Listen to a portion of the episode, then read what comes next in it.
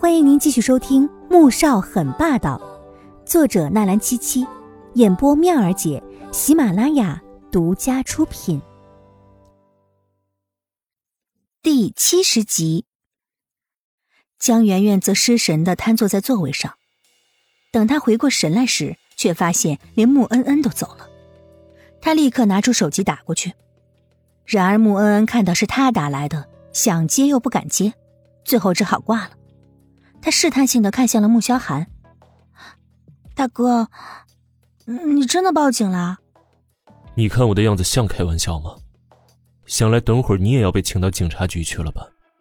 哼，不过让你尝一尝被关在看守所里面的滋味也不错，否则你又怎会知道阿锦那几天是怎么过来的？穆萧寒看向穆恩恩，笑得很阴寒。一个小时后，警察局里。穆恩恩真的被戴上了手铐，同时一起的还有江圆圆。穆萧寒坐在轮椅上，王局长亲自泡了一杯顶级毛尖放在他面前，神色却是有些为难。穆总啊，这件事情怎么会把市长家的千金也牵扯进来呢？还有令妹，哎呀，我可真是不好办呢。王局长公事公办就好了，否则我只好找我大伯聊一聊了。想来江市长。应该不会说什么的。穆萧寒笑了笑，神色凉凉的，丝毫不给王局长一点面子。听到穆萧寒提的那个人，王局长脸色突然一变，立刻换上了一副公正廉明。呃，好，穆总放心，这件事情我一定公事公办。穆萧寒点点头，办公室的门被人一脚狠狠踢开了。门口，江昭脸色铁青的站在那儿。身后还跟着秘书林正文，看到穆萧寒时，他脸色缓和了一些。王局长，你是怎么回事啊？手铐是乱戴的吗？你是想让我的脸都丢尽了吗？江昭人还没进来，就开始一通数落斥责。王局长也头疼，这警局最近是怎么回事？先前是左副总统的儿子为了一个女人亲自过来赎人，现在。那件事情又惹来了穆家和市长的亲自光临。市长啊，这件事情我也是秉公办理，罪证确凿啊。王局长知道江市长是不能得罪的，可是穆家上头那位更是不能得罪啊。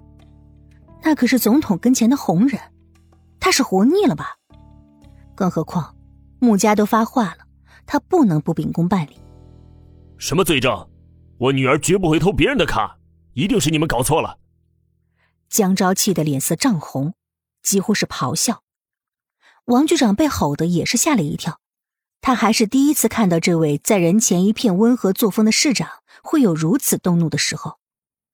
而坐在外面正在录口供的江圆圆听完，脸上露出得意的冷笑：“哼，我爸来了，你们还不快点把这个鬼东西给我打开？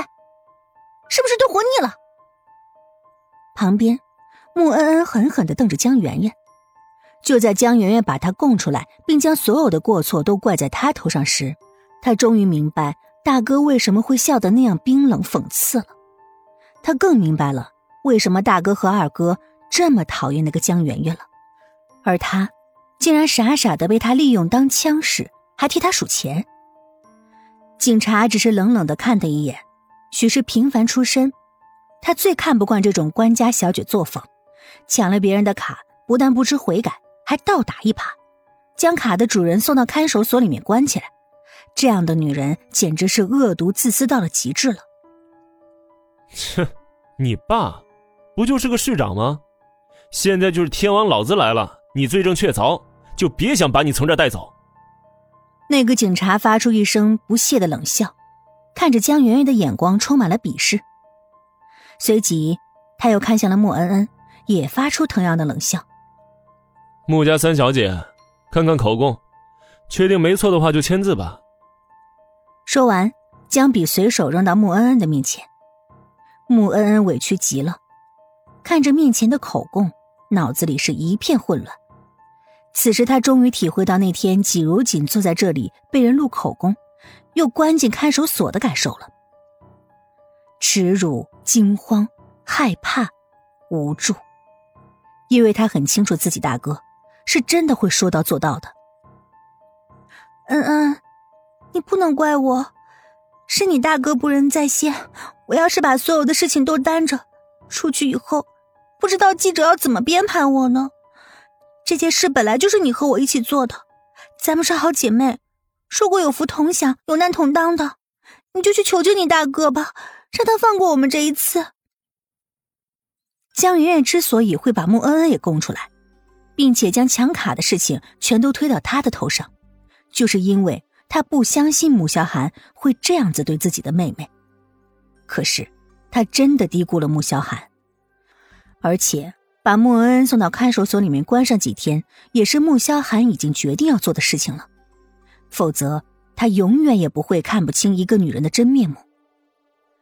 季如锦接到警察局电话的时候，他也愣了。听说要他过去了解案情，他下意识的就很抗拒。